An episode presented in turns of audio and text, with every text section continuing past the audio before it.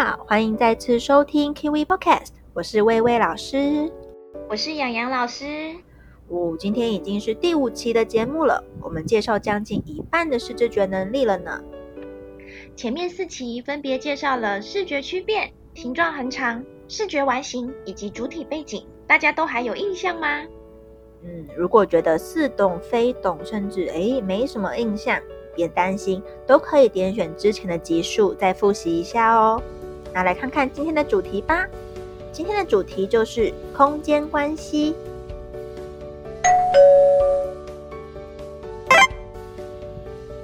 什么是空间关系呀、啊，薇薇老师？嗯，空间关系指的是对于两个物体的上下、左右、前后等等的判断能力。那这个能力呢，有状况的孩子最好辨认的特征就是容易会左右不分。所以，当孩子在生活上容易跟不上老师的唱跳活动，或是比较容易出现迷路的问题，那甚至更重要的是，可能会影响符号学习的能力哦。那提到空间关系呢，就得先说一下惯用手。为什么空间关系会跟惯用手有关呢？其实是因为在孩子早期发展中，对他们来说，空间是相对的，需要有一个定位点，才能区辨出两个物品之间的相对位置。而惯用手就是这个定位点。如果没有定位点，孩子在学习符号的时候，就容易出现左右不分的情况，或是写出镜像字，例如小写的 B 跟 D 会容易写反混淆。因此呢，有些爸爸妈妈会问我们说：“嗯，有需要固定惯用手吗？让孩子左右开弓，两只手都很厉害，不是很好吗？”但呢，我们还是建议可以培养惯用手，因为可以避免孩子在学习符号的时候卡关。那至于是固定左手还是右手，那没有太大的关系，按照孩子的天性发展就可以了。中文字特别需要空间概念，因为中文字是大量的符号彼此堆叠而形成的。如果部首放错位置，整个字就错了，也很难去记得生字。如果到三年级还没改善，随着字变得越来越难，孩子就容易对学习失去动机。但是爸爸妈妈也不用太紧张，只要用一些小技巧，也就可以帮孩子培养出空间关系的能力喽。下面我们介绍三个活动，都会对这个能力有所帮助。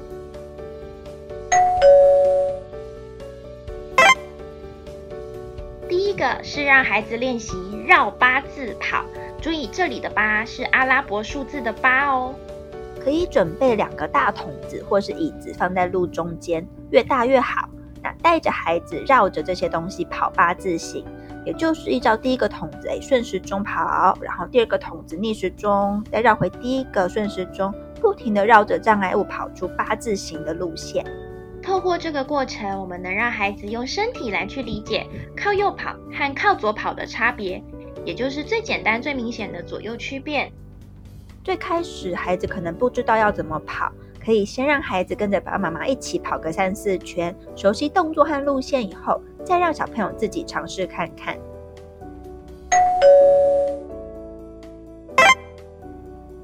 第二个小游戏是让孩子练习动作模仿，可以准备两组一样但是有两种颜色的东西，比如说，诶，两颗黄球，两颗红球，或是两个蓝色积木，两个红色积木等等。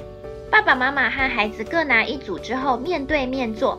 爸爸妈妈先做动作，再请孩子观察并做出一样的动作。过程中，孩子需要看出两个颜色的物品分别在哪边，才能做出一样的动作。因此，就可以练习到空间关系的能力。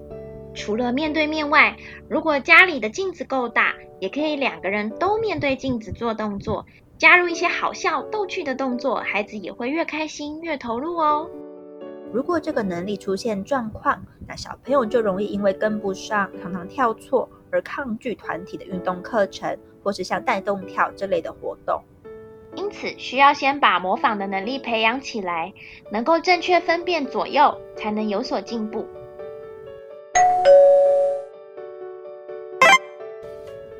最后一个游戏呢，是要帮物品排排队。爸爸妈妈可以先准备一样大小的纽扣，大颜色记得要多种。接着再准备两张纸，上面分别画出二乘二的格子，一张给爸爸妈妈用，一张孩子用。爸爸妈妈挑选两个纽扣放在纸上，再让孩子试着做出一样的图案。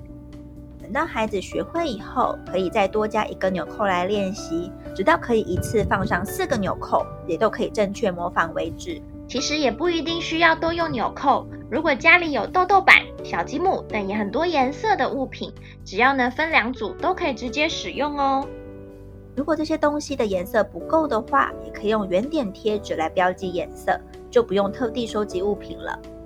嗯，那如果孩子已经熟悉平面上下左右的相对空间，也可以挑战在立体空间中的排序，带着孩子练习积木仿作就可以喽。空间关系这项能力强调的是物品之间的相对关系，除了影响日常生活中模仿能力及方位的概念以外呢，也会影响到符号学习的效率。尤其发现孩子容易写字写颠倒，或是部件位置错误。就有很大几率是受到空间关系的影响。先稳定惯用手，多玩模仿或者是仿做的游戏，也可以多看看地图，这些都有助于帮助孩子发展空间关系哦。今天的介绍到这边告一段落。如果有任何问题，都可以到奇微专注力中心的 Facebook 粉丝团留言或私讯给我们。也可以订阅 Kiwi Podcast，接收更多视知觉相关的资讯哦。那我们下次见，拜拜，拜拜。